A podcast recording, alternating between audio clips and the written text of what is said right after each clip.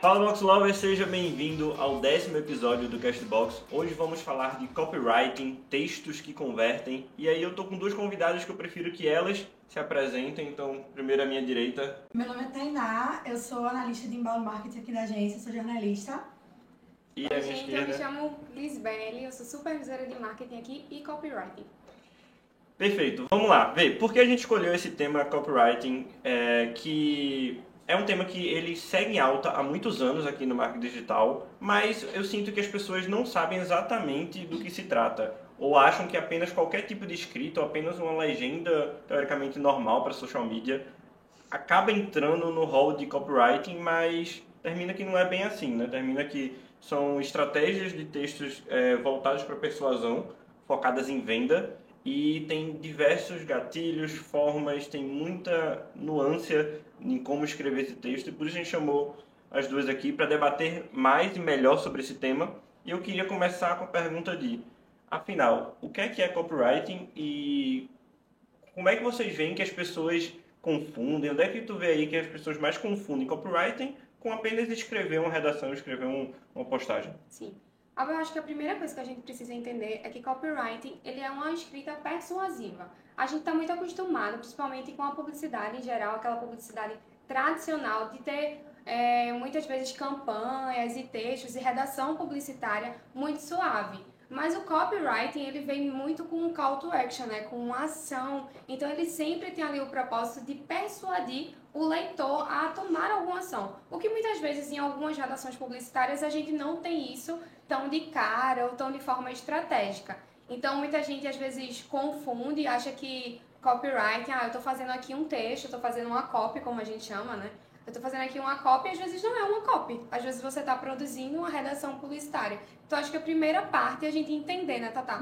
Esse início de o que é uma redação publicitária e o que é, de fato, uma Exatamente. escrita persuasiva. Eu acho que a principal diferença entre elas é que a redação publicitária, ela é um texto que ele tem um contexto prévio. Tem uma campanha, tem um conceito, é mais longo e não necessariamente é um texto que tem que gerar uma conversão. Pode ser um texto informativo, no final pode vir a ter uma chamada para conversão, mas não é obrigatório. E a copywriting, ela tem a função de converter. É a função principal. Ela tem que mostrar, agregar um valor ao produto e aquela chamada, ela tem que levar a uma compra, tem que levar a uma conversão no final. Então essa é a principal diferença entre as duas. E além disso, a copy é muito mais direta, né? Gera uma ação muito mais rápida. A redação publicitária é como se você construísse uma comunicação para que no final você trouxesse uma oferta, trouxesse uma chamada. E a copy, ela te entrega muito a oferta de cara, porque ela tem que te fazer querer o produto a princípio.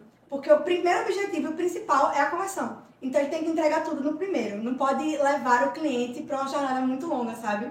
Dentro do texto. É, e eu acho que isso que Tata falou foi muito interessante, porque essa questão da conversão nem sempre vai ser somente é, uma chamada para ação para comprar o produto. Às vezes vai ser para baixar um e-book, para acessar um site, e dentro dessas etapas, dentro dos processos, né, é que você vai de fato realizar a venda. Então muitas Exatamente. vezes o cliente ele vai passar do topo, meio até o fundo do funil e você vai Exatamente. alimentando ele, seja para ele se inscrever, para receber e-mails marketing, seja para ele entrar de fato em um blog, A acessar o copy, ela tem que te levar até a próxima etapa da jornada de compra. Isso é obrigatório, ela tem que levar a etapa seguinte. Porque se ela não te leva, ela não teve a, função, a principal função dela, que é colocar aquela venda para frente. Deixar o cliente, o cliente mais próximo da decisão de compra. Exato, e totalmente inbound marketing, né? É, totalmente. E vocês, a gente entrou, começou o assunto falando sobre a diferença e assim, quando a gente está usando copy, quando a gente está usando redação publicitária, eu acho super válido também mencionar que não é que copy teoricamente é melhor do que redação, só são coisas literalmente totalmente diferentes para objetivos e momentos diferentes, né? E para a gente deixar mais claro para o nosso ouvinte, quais seriam exemplos claros que vocês conseguiriam dizer que a copy é essencial, que copy é o lugar da copy estar ali, de exercer o copywriting, na verdade, e qual é o lugar de fala que a redação publicitária se encaixa melhor? Como é que vocês colocariam para a gente deixar mais claro ainda Então, um grande exemplo de copywriting é porque a gente associa muito copywriting a texto de anúncio, como se fosse só uma frase, só, um, só um- uma legenda, algo do tipo. Mas não é. Uma landing page, por exemplo, é uma página que tem, ela é inteira estruturada com copies. Ela é inteira de copies, porque aquela página ela tem que converter. E é um texto que vai desde o começo quebrando as objeções do cliente, para que no final ele não tenha mais objeções à compra e realize a compra. Então, ele desde o início, mesmo sendo um texto mais extenso, uma maior quantidade de texto, ele tem o mesmo objetivo que aquela frase curta, que é convencer o cliente. Então, é isso. Não é só pequenas frases, textos pequenos, chamadas para ação diretas, que são copies. Textos mais extensos também são copies. Mas é, é o que? Persuasivo da coisa que traz a copy nesse, nesse texto da landing page. É, já a redação publicitária a gente vê num tom muito mais suave em algumas campanhas, né? Exatamente. Então, na área da publicidade, a gente tem algumas campanhas agora na Copa, a gente tem grandes campanhas de grandes marcas que são inspiradas em redações publicitárias. Então, é, tem toda essa diferença, é muito mais, digamos assim, tradicional. Eu acho que hoje no mercado digital a gente vê muito mais copywriting do que, do que redação publicitária, né? Então, a gente acaba é, tendo essa, essa experiência maior com, com copywriting, principalmente para quem trabalha assim online, com, com redes sociais. É, copywriting é uma coisa, é indispensável você, Uhum. você trabalhar com copy. E tem muitos posts que a gente faz em social media que eles são uma redação publicitária. Só que ao mesmo tempo eles têm uma chamada para ação que também é da copy. Então é uma perfeita junção dos dois, porque os textos de redação publicitária, eles têm um quê mais informativo. E é muito inteligente você levar a informação e depois você trazer a chamada para ação, porque você mostrou uma, você mostrou uma, um domínio sobre aquele assunto. Você mostrou uma Você autoridade, autoridade. exatamente. Que é um dos gatilhos que a gente vai falar, né? Exatamente. Eu ia entrar nesse assunto agora, porque copy é um assunto teoricamente novo para algo que já é feito há muito Sim. tempo, mas esse conceito ele é recente. E Robert Cialdini ele escreveu um livro que são as armas da persuasão, onde ele popularizou muito os gatilhos mentais. Vocês falaram literalmente simultaneamente sobre a autoridade, Uhum. que é um dos gatilhos, é um dos gatilhos mais é, usados e comuns que a gente tem. E a copy ela tem vários. A copy tradicional, a da landing page, a de texto de venda, a de, de anúncios, de página de conversões, ela trabalha geralmente muito bem a reciprocidade. Quando você entrega um e-book para alguém e gera para tentar gerar aquele gatilho de reciprocidade, a aprovação social, a autoridade, a afinidade, a escassez, o compromisso, são todos gatilhos, são formas de, de, de persuasão que a gente usa nos nossos textos. E como que a gente consegue usar? A gente já falou no podcast lá atrás sobre gatilhos e o, o cuidado no uso deles para não se voltar contra a gente, né? Sim. A gente ter fazer algo genuíno, mas ao mesmo tempo vendável e usar eles da melhor forma. Como que vocês veem essa questão da necessidade de usar o gatilho para conseguir chegar no objetivo que a gente quer dentro das landing pages? Que geralmente é conversão, mas nem sempre é só conversão. Ou então, pelo menos, existem vários tipos de conversão possíveis. Eu acho que a primeira coisa que a gente precisa, João, entender é o meu público-alvo, a minha persona, quem, pra, com quem eu tô falando, com em que momento ele está e entender também em que momento ele está da etapa do funil, Uhum. tá? Do meu funil de vendas. Então, eu preciso entender se eu tô falando para uma pessoa que ela tem consciência do problema ou ela não tem consciência do problema. Ela já tem essa consciência muito clara e aí eu consigo já puxar uma CTA muito mais avançada. Outra coisa também Explica para o pessoal que está é- ouvindo o que é que é CTA. Tá, é call to action, é uma chamada para ação. Então, basicamente, quando você lê um saiba mais, clique aqui, isso daí ele é uma chamada para ação. Parece meio óbvio, CTA, né? Mas, é, às vezes, mas quando você começa a utilizar as CTAs nas tuas chamadas, nos teus anúncios, as Isso. conversões aumentam. É meio intrínseco que você quer que a pessoa clique ali, mas só o fato de você reforçar e pedir faz com que aumente uh, o teu CTR, que seria a tua retenção, ou tua taxa de cliques também. Isso, exatamente. Então, eu acho que muitas vezes o que falta, né, até quando você está no início, como Uhum. copywriter etc., trabalhando com isso, é você de fato entender o público, a persona Exatamente. com quem você está falando.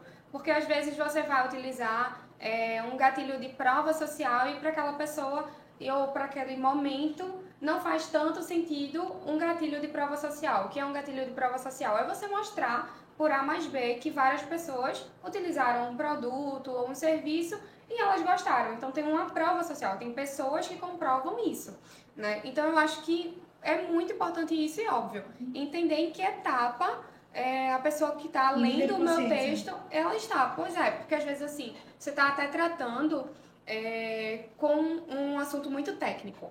Então eu estou num assunto muito técnico, e aí como é que eu vou fazer isso de forma clara e de forma simples e ainda chamar o cara para ter um nível de consciência e converter essa pessoa? É um grande desafio digital, é isso. Por exemplo, a gente tem centenas, milhares de ouvintes toda vez que fazemos um podcast desse. Vai ter a pessoa que vai dizer, pô, João, por que tu tá perguntando para ela o que é CTA? É óbvio que é Call to Action. E vai ter a pessoa que não sabe o que é CTA. Isso. E é muito difícil na internet a gente conseguir é, nivelar todos os níveis de consciência da pessoa, né? Quando a pessoa já tem consciência do problema, quando a pessoa já tem consciência da, da solução, quando a pessoa já tem o grau de consciência de comprar ou de entender o produto. Por isso, como o Luiz falou, é, a primeira etapa para você começar a construir sua É copy pesquisa. é a pesquisa do seu público e conhecer muito o seu público. Que aí, quanto mais você conhecer, mais persuasivo e mais afinidade, né? O princípio psicológico que você vai atingir é o princípio da afeição e da afinidade com o teu, com teu possível lead, com, teu, com tua possível conversão dentro do teu texto. Até porque copy não é escrever. Copy é criar uma estrutura. Você literalmente cria uma estrutura que vai ser capaz de convencer alguém a adquirir o teu produto ou serviço. Se monta uma estratégia, né? Uma estratégia Exatamente. persuasiva, na realidade. Se a gente puder é, definir copy em duas palavrinhas, é uma estratégia persuasiva. É. E por meio disso você tem que nutrir um relacionamento com aquele possível lead. Então por isso que muitas vezes é, a gente recebe, a gente clica numa página, você que está aí, clica numa página e aí depois você começa a colocar seu e-mail e aí você começa a receber e-mails na sua caixa de entrada. E isso vai levando a um processo até que você faz uma compra. Exatamente. E é muito de você chamar o cliente na hora certa. Porque não adianta você entregar uma oferta no momento que o cliente ainda não identificou o problema dele, não identificou que o seu produto é a solução. Então a cópia ela tem que fazer isso, ela tem que ser colocada no momento certo, no lugar certo para o público certo. Não é como se qualquer copy fosse dar certo para qualquer negócio, para qualquer pessoa, para qualquer público. Não, realmente é um, é um estudo para criar uma estrutura que, que abranja as dores daquele cliente naquele momento, sabe? Você tem que. Palavras, elas transmitem muitos sentimentos. Então você tem que usar das palavras para despertar os sentimentos que vão convencer aquele cliente a comprar naquele momento. Aí você vai para os gatilhos de persuasão. Porque as palavras têm que despertar os sentimentos que estão atrelados aos gatilhos. Para que aquela compra vá para frente. Isso. E aí você usa de criatividade. Né? Eu acho que criatividade é uma coisa que a gente acha que não é uma habilidade, mas de fato é uma habilidade e que você consegue melhorar a cada dia. Então você coloca ali uma pitada de criatividade e vai treinando cada vez mais aquilo até que você tenha um texto que de fato converse. Quanto mais você conhece o, o teu leitor, o teu cliente, como vocês estão falando, mais você entende das dores e o que é que ele precisa escutar para quebrar as objeções. Eu acho que copy tem muito a ver com quebra de objeção, né? Como que quanto mais eu conheço, mais eu já sei quais são os principais percalços que eu vou, é, vou percorrer para conseguir vender. Se é que ele não confia em mim ainda, se é que aquele produto é duvidoso, se é que ele não tem dinheiro. E aí e a ideia do, do copywriting é, através do conhecimento que você tem do seu público, você já adiante possíveis objeções que ele traga para você, né? No seu setor comercial, possível venda. Imagina tá ofertando um produto. E tu já imagina, tu já conhece que o cara vai falar, ah, eu não vou ter tempo de usar esse produto. Então tu já tem que vir com a estratégia prévia, dizendo como que tu vai, como que teu cliente ele não vai perder tempo ou ter tempo para usar esse produto. Entre outras é, objeções. Então a gente falou que a primeira coisa para escrever um bom copy é conhecer o público. Qual seria a segunda etapa? Seria começar a ofertar Eu algo acho para que ele? muita gente associa copy a uma apelação. A como se fosse um texto muito direto, muito apelativo. Mas não é, é porque uma outra característica que a copy tem que ter é promessas fortes. A gente tem que fazer promessas fortes porque promessas fortes criam produtos fortes. Porque se a gente não promete nada para o nosso produto, ele não, ele não é nada. Ele, Tá atrelada à proposta de valor dele, né? É Exatamente. que é que é Não exatamente o core que aquele produto vai também. entregar, né? Exatamente, você tem que valorizar o seu produto através da sua copy. Tem que valorizar, você tem que mostrar que ele é indispensável, que ele é essencial, que ele realmente é importante para aquele consumidor. Então, muita gente acha que copy é muito apelativo. Nossa, você precisa desse produto agora. Mas é porque se a gente não falar que você não que você precisa daquele produto, ele é dispensável. E se ele for dispensável, ele não tem valor alto. Sim, totalmente. E outra coisa também, eu acho que começar, por exemplo, um texto, um título simples, de forma objetiva. Exatamente. Eu acho que é uma das coisas que mais facilitam, obviamente, que o, a linguagem que você vai utilizar, o tom de voz e etc., atrelado à sua marca é muito importante, mas é você ser simples e direto, é você, de fato, utilizar a objetividade, que é uma característica do copywriting. Eu ia usar esse gancho agora, que a gente tá falando como se fosse um bicho de sete cabeças, só que eu já vi copies incríveis de uma frase. Sim. Só que aquela frase deu, explodiu a cabeça, pô, eu preciso desse produto. Ou despertou aquele gatilho que me fez ter uma urgência enorme em comprar aquilo e passar aquilo em outra prioridade de nível de compra. Mas Então não é escrever um textaço Exatamente. super elaborado, e sim um texto muito objetivo, direto, cumprindo E a copy também está muito atrelada a uma das leis do marketing, que é a simplicidade. Porque você tem que entregar todas as informações naquela frase. Tem que ser simples e o cliente tem que entender aquela frase, aquela ideia, aquela oferta de primeira. Porque é até uma das diferenças com a, redação publicitária, né? Porque na redação publicitária, é, a pessoa tem tempo para ler e compreender as informações ao longo de um texto muito, muito contundente. E muito mais suave. também. Exatamente. E na copy você tem que entregar todas as informações rápido.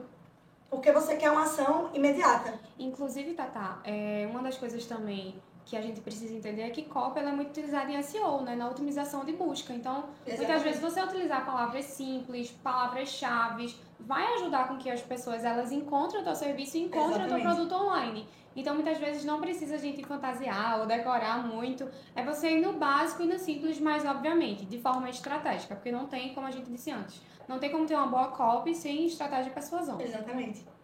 E tudo começa conhecendo o público, mas existem algumas dicas que a gente pode dar para o ouvinte, como por exemplo, oferecer algo a mais dentro da sua copy, principalmente quando a gente está falando de landing page. Quando a gente oferece algo, a gente desperta um gatilho de reciprocidade.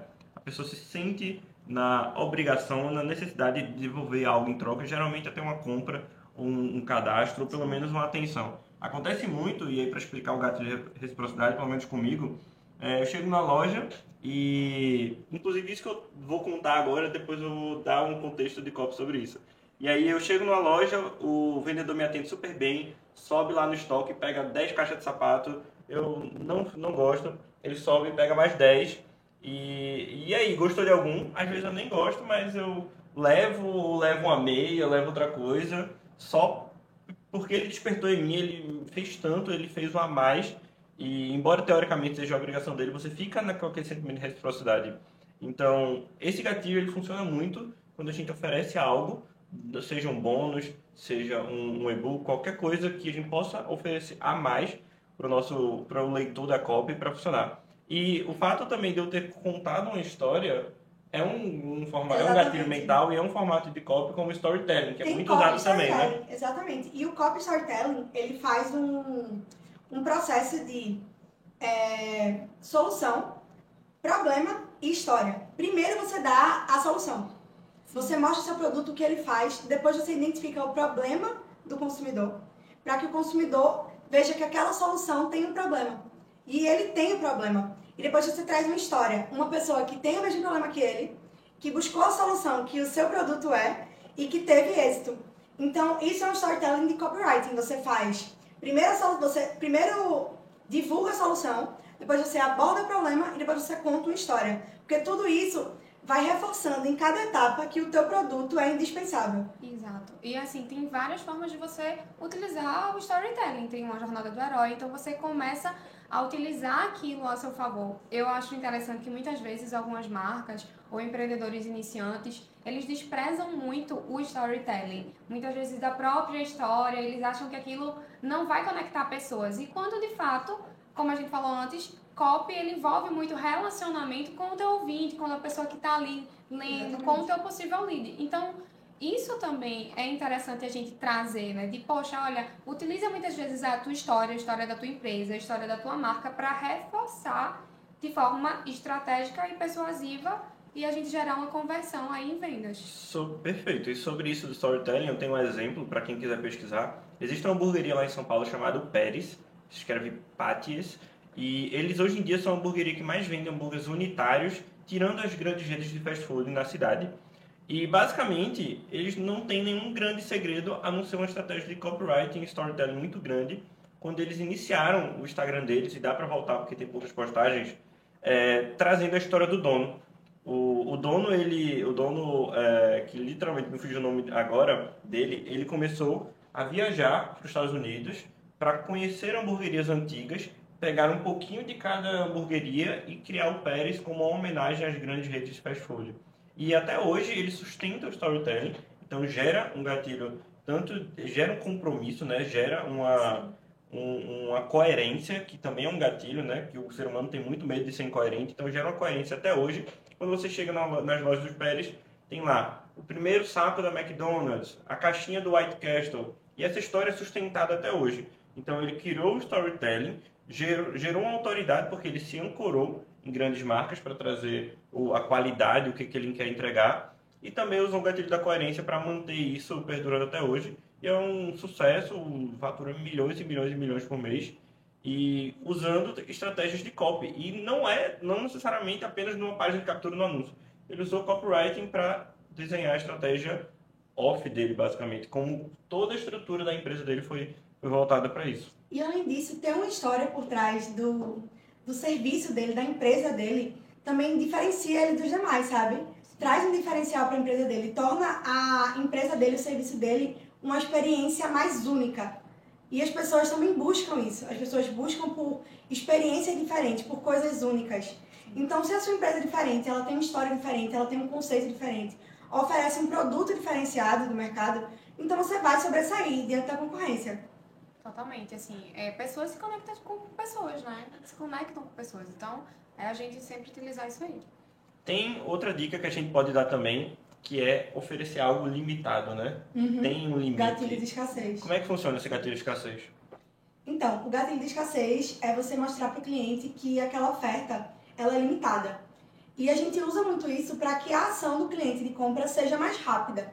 Porque não necessariamente você não vai ter no futuro aquele produto. Mas é importante que você mostre para o cliente que o seu produto ele é valioso e ele é escasso. Ele é raro. Tem uma frase que dizem que o brasileiro gosta de deixar tudo para cima da hora, né? É. E, e é isso é para apressar e acelerar e mostrar. É para mostrar que aquela é a hora. De forma genuína, se for, porque também quando você diz que são as últimas unidades, demora um ano vender as últimas unidades, você vai terminar gerando o efeito inverso. Mas se isso for genuíno, for de verdade, você realmente diz, ó, oh, eu só tenho mais três unidades. Se você deixar para amanhã, provavelmente não vai ter. Então, se você realmente quiser aquele produto, é hoje ou é hoje. Você é muito gera utilizado uma, isso uma no marketing digital. decisão muito mais rápida. Até em sites de compra de passagens, a gente sempre vê que são as últimas unidades e você fica desesperado. Fica com um timerzinho, 15 minutos Um lá, time, é, mas se você esperar até o final, ele renova. Ele renova. Mas uma coisa que eu sempre digo para alguns clientes, até uma amiga minha, um dia desses, eu tava brincando com ela, e ela tava desesperada para fechar logo a, agência, a, a agenda, né? Com serviços e tal. Eu disse pra ela, divulga o calendário e bota onde já não tem mais é, datas disponíveis. E somente isso, dela mostrar que não tinha datas disponíveis em algum, algumas semanas do calendário dela, isso já gerou uma urgência. Porque as pessoas falam, ah, ela só tem Exatamente. cinco dias disponíveis, eu só tenho isso aqui e esse time E além disso, ela agendar. agregou valor, né? Porque ela mostrou que ela tem busca, que ela tem Passou demanda. autoridade, né? Passou Exatamente, autoridade. passou autoridade. Ninguém quer ser o primeiro de roda, né? O Não, gatilho da autoridade, ele entra muito nisso. Eu tava até gravando um vídeo ontem sobre, é, aqui interno, e eu falei, pô, eu lembro muito claro de um case aqui de, aqui de Recife mesmo, onde abriu uma sorveteria nova no, num dos shoppings, e foi porta a porta com uma sorveteria muito tradicional aqui da cidade. E assim que essa sorveteria nova abriu, a fila era quilométrica para ela, e a sorveteria tradicional, que está há 20 anos funcionando aqui, ela estava sem fila. E a galera via isso e ia para a fila da que tinha mais. Só porque um gatilho da autoridade e um gatilho social, onde basicamente é, as pessoas não querem ser as primeiras de roda, ela quer ir para onde a, Tá a dando manada está indo, onde Exatamente. tá todo mundo já está dando certo. Ninguém quer validar o seu produto, né? Pessoas influenciam pessoas, né? Por isso que tem os influenciadores hoje em dia, crescendo tanto. Porque pessoas influenciam pessoas. Porque é uma prova social real, você vê várias pessoas indo até uma marca. É o gatilho da prova social na vida real, ao vivo. Quando você vê muitas pessoas que seguem um perfil no Instagram, muitas pessoas que visitam uma loja, uma loja cheia, um perfil cheio de seguidores, você já tem aquilo como aprovado pela sociedade. É realmente uma prova social. Então você confia muito mais quando tem mais pessoas dizendo que aquilo é bom. E aí já mistura justamente esse da autoridade, porque mostra que aquela empresa é, tem autoridade no assunto, mas principalmente a prova social, né? Você não quer ser o primeiro, então é importante ter esse incentivo de pessoas que já realizaram ou, ou já compraram e estão satisfeitas. E, e como é que copywriting entra na nossa assessoria?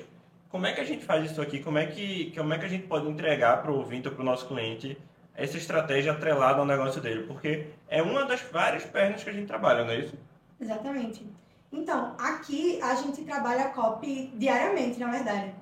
Porque nossos clientes têm muitas demandas diferentes, ofertas, produtos, coisas que são mais urgentes, que a gente precisa noticiar de uma forma mais urgente para ter uma ação mais rápida. Então, diariamente, a gente está criando copies para cursos, para vendas, para produtos, serviços que tragam um retorno mais rápido para o cliente.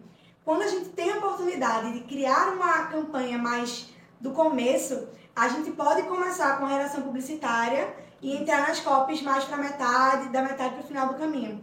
Mas quando são ofertas mais rápidas, mais urgentes, como ações de Black Friday, a gente não tem tanto tempo assim para criar uma comunicação para Black Friday. Porque quando a gente começa no início do mês, já está perto. Até que não, até então não é a ideia também que seja Exatamente. algo é, até cansativo para o cliente seria se fosse algo muito longo e precisasse passar por vários processos, enfim. A gente vive no mundo VUCA, né? Muito volátil, é tudo muito rápido, muito incerto, então você tem que estar no mercado amanhã, hoje e sempre renovando suas estratégias. Eu acho que uma coisa muito legal que a gente sempre faz é todo mês estar tá alinhando a estratégia Exatamente. mesmo, a comunicação e não somente utilizar a copy é, nas questões online, nas coisas online da mídia on, mas na mídia, Mídia off, off. também, né? Como o João falou, que tem muitas estratégias que a gente consegue utilizar para os nossos clientes que têm lojas, que têm espaços físicos, que estão ali no offline, vivendo o dia a dia, a gente vai inserir sim estratégias persuasivas dentro do serviço deles. Porque copywriting é o processo de escrita persuasiva. Ponto. Exatamente. Escrita de textos. Só que a gente pode pegar esse conceito da escrita de texto e atrelar à estratégia de marketing, com planejamento como um todo, trazendo esses gatilhos, trazendo essa persuasão, trazendo essa objetividade e simplicidade no, na criação. E o simples não necessariamente é, é largado, é, é rápido, ele simplesmente é objetivo. É É onde a porque gente com busca, a copy a gente consegue trazer nossos principais objetivos para o cliente, né? Que é agregar valor ao produto para gerar conversão. Porque no final das contas o objetivo sempre é a venda. Exato. Como agora a gente tem a Copa do Mundo, né? Muitos clientes nossos trabalham em cima da data, das datas dos jogos do Brasil. Então, obviamente, que a gente quer trazer para ele vendas. E para isso a gente precisa ter ali a estratégia de converter Exatamente. os nossos possíveis clientes, né? Perfeito. Eu acho que ficou bem claro o que a gente queria passar aqui. A gente queria introduzir. É literalmente impossível abordar tudo de copywriting é, num, num podcast, mas é muito válido e importante para aumentar o grau de consciência, o nível de consciência do nosso ouvinte, do nosso cliente, falar sobre esse assunto. Até porque é um tema presente no nosso cotidiano aqui. É, todos os dias, basicamente, a gente está escrevendo copy para todos os nossos clientes, para todas as nossas estratégias e a gente queria apresentar um pouquinho de como a gente pensa para vocês. Se quiser saber mais sobre o nosso serviço, ou como a gente funciona, basta entrar no nosso site, preencher o formulário, o setor comercial vai te explicar tudo e como que a gente pode aplicar essas e outras estratégias no teu negócio. Queria agradecer, Tatá, pela presença e Liz pela estreia. Muito obrigado, gente. Obrigada, gente. Até o próximo episódio. Valeu!